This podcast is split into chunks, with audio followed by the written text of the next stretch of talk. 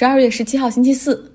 这两天大家积极的给我反馈，告诉我是怎么听节目的。然后每天我早上一打开，看到留言高达一百多条，真的是一件很幸福的事儿。所以今天再来一个互动哈，就是要不要做视频？我前同事赵科总是鼓励我说做视频，他的理念是说听音频信息很容易被漏掉。因为你可能在伴随的状态，而看视频会有更多的注意力，就大家真的能记住你在讲的是什么。但我本人因为从来不看任何长视频、短视频，除非是电影哈。那我觉得看视频比较浪费时间，然后更喜欢这种声音的陪伴。所以我想知道大家平时对一些信息或者一些知识的获取渠道是怎么样？喜欢音频还是视频呢？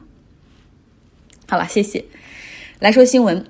继上一周，Facebook 因为垄断被起诉之后，又一个互联网巨头被反垄断起诉，那就是谷歌。在美国，十个州的检察官联合起诉谷歌，在这个在线广告的市场中，谷歌处于绝对垄断地位，而且它正在滥用这种垄断的权利。谷歌对于网络广告有绝对的定价权，不仅 overcharge 广告投放商。同时还可以大幅降低某一个区域的价格，去打击为数不多的竞争对手。这检察官说了哈，说如果我们把自由市场比作一个体育比赛的话，那么现在比赛两个球队运动员和裁判都是谷歌的人。他们在调查中还发现，谷歌私底下和 Facebook 达成了一个协议，就是双方不会在对方的地盘搞恶性的价格竞争，相当于是哦，这个在线网络端是我谷歌的范围，而 Facebook 你是社交媒体端，我们各有范围哈，井水不犯河水，两个垄断的巨头哈，就是不去进行价格竞争，而是和平共处，受伤的就是其他所有人。谷歌呢是搜索引擎，但是它不是像百度那样哈，就是赤裸裸的靠竞价排名来赚钱。它是把商业和广告就融到了很底层。给大家举一个例子，新闻网站过去呢，广告商要投放，比如说《纽约时报》的广告，那他会直接找《纽约时报》的这种广告代理。或者《纽约时报》的这种广告部哈，就是说我要在你的网站上投广告，然后来跟你签约投钱。但是现在越来越多的广告商都认为说，我这个要人群，就是产品的人群是有细分的，就是我希望更加了解，就是什么样的受众能接受到我的广告，而不是泛泛的一投哈。所以他们会去找谷歌来投放广告，让谷歌做这个呃广告的分发商。那谷歌呢？因为他了解受众，了解你每一个人的这种情况。我之前说了，谷歌它有很多免费的服务，邮箱、云服务、地图，像安卓，对吧？它提供这些免费的服务，要求只有一个，就是你必须要 log in，就是有你自己的账户。它给每一个用户都建立起来了一个 profile，就知道你要什么、干什么、想去哪儿，可能都知道哈。就是他有这样的信息之后，那么广告主就很希望说，我可以精准的进行投放。谷歌他们跟很多的媒体，像《纽约时报》都有框架的分发协议。那么这样的话，广告商、广告主就会找到谷歌来去帮他们投《纽约时报》的广告。然后这样的话，因为很多人用手机端或者电脑端去看，他可能用的是谷歌浏览器，那么谷歌就可以在最底层哈来进行这样的细分的广告分发。但这样的话，对于《纽约时报》来说，意味着什么呢？意味着一百万的广告费，谷歌作为中间商有很大的抽成。像传媒大王默多克都在抱怨说：“啊，谷歌既不创造广告内容，然后广告呢也不占谷歌的版面，但是谷歌作为中间商却抽掉了很多的利润。”二零一九年，谷歌的广告营业收入是一千三百四十八亿美元，占到它整个营收的百分之八十八。那其中净利润是三百多亿美元哦，比前一年增长了百分之二十，真的是躺着赚钱。相比之下，实体经济呢则赚钱太难。海上风电行业，给大家举个，还是我这个行业，我现在比较了解。这个行业的主机厂商哈，他们就是做风机的哈，就是大家看在海上转的那种，就是有三个叶片很高的塔筒，然后有很多的那种结合风资源的情况，那种 dynamic。你想，它要能保持在台风天气、飓风天气的情况下，这个风机不会倒哈，这里面真的有很多技术在。这个海上风电主机厂全球市场老二，西门子戈梅萨。它一年的营收是一百零五亿欧元，而净利润只有一点四亿欧元，算一下利润率大概只有百分之一点三四。那这样的实体产业，它需要工程、技术、研发、迭代，还有安装、供应链等等，是一个非常复杂的这种，也融合了很多智慧在的这种制造业，也同时吸纳了大量的就业。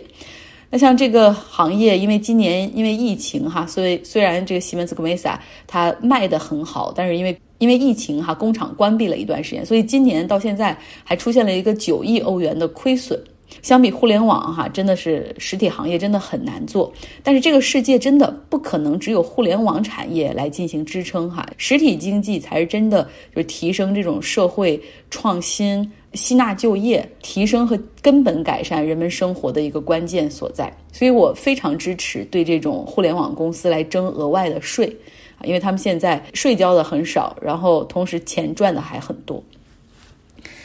昨天呢，预告了要来介绍一位拜登提名的这种内阁中最重要的职务哈，国务卿 Blinken。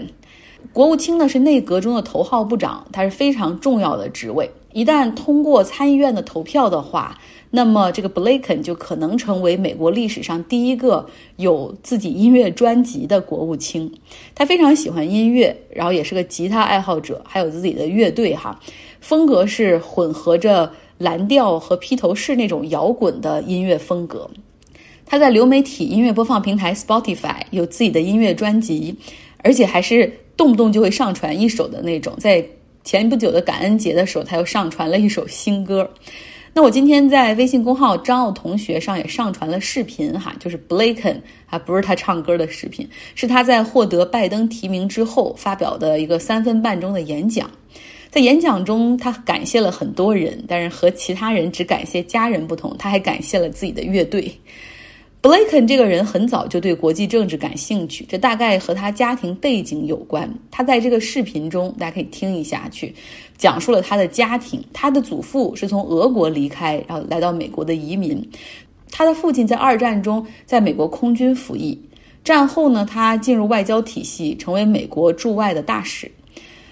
他父亲现在的妻子，就是他父母很在他很小的时候离婚了哈。他父亲现在的妻子是小的时候从匈牙利以难民身份来到美国的，然后日后这位女士也一直在帮助推进难民申请的工作。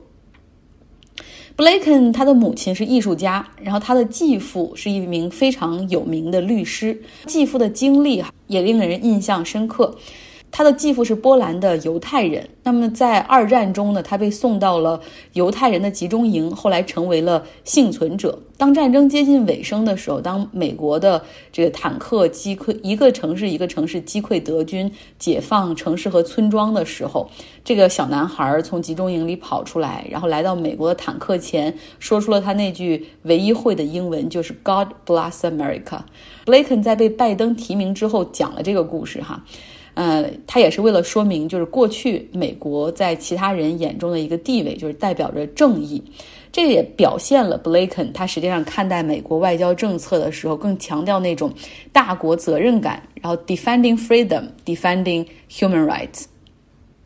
拜登在接下来的四年里面，他有自己的一个外交方向，哈，其实就是去安度很多 Trump 度的事儿，就是我们知道。特朗普他在任的时候期间，就是把美国的很多的这种大国的责任感给甩掉了哈，就是说我盟友什么的都不重要，我也不要大国的责任心，我要的是美国优先哈，展现出的是那种就美国不打算和你们玩了，我就是要自自私私的为自己。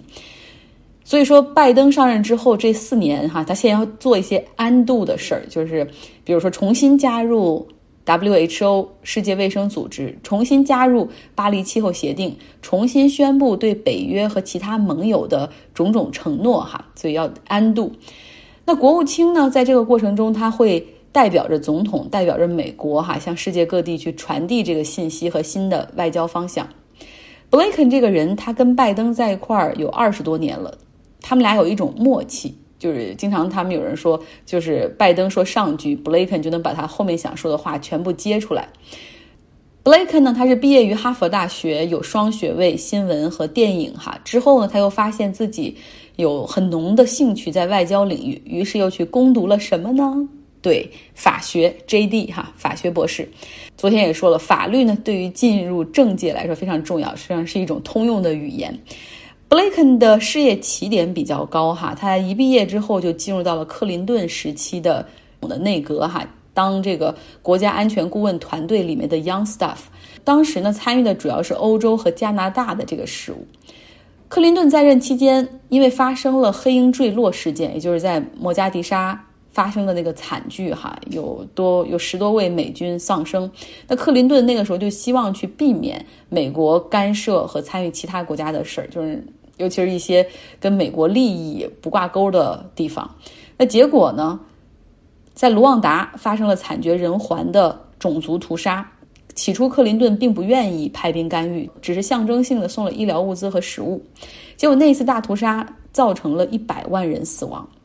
这也是日后克林顿卸任之后哈公开承认，就是自己任期内做的最后悔的一件事儿。就哪怕那个时候只要派很少的这种美军去到地面上，那很可能就会阻止数十万人被杀。那这些都深深的。像烙印一样哈，落在了这个布雷肯的心里面，所以他的那个理念就很。强烈就是说，美国一定要干预。他曾经去芝麻街那个给儿童的电视节目上做过嘉宾，就讲说为什么美国人要在意这个难民的问题，要帮助难民。二十年前的时候，他加入到了当时还是参议员的拜登的办公室，做了外交政策的顾问，很快就成为了拜登的首席国家安全顾问哈。那拜登呢，在参议院中是长期担任军事和外交委员会内的要职，哈，经常是主席的身份，然后经常会会会到处出访，和外国政要有的时候会面或者是谈判。那他在很多拜登年轻的时候和国际政要合影的照片中，都可以发现布雷肯的身影就在他身边。拜登呢也很尊重布雷肯的意见，但他们却有一些不同的理念，哈，而且挺明显的。比如说，在拜登做副总统的时候，布雷肯他是拜登的国家安全顾问。那那个时候，面对美国是否要从阿富汗撤军，拜登呢就是提议说，就是要把这个驻军的规模缩小到缩到最小，因为就这个泥潭已经让美国陷得太久了，而且我们不能解决那里的所有问题。但是布雷肯的意见就是一定要坚持啊相当的规模，否则会有很多平民无辜的人受伤。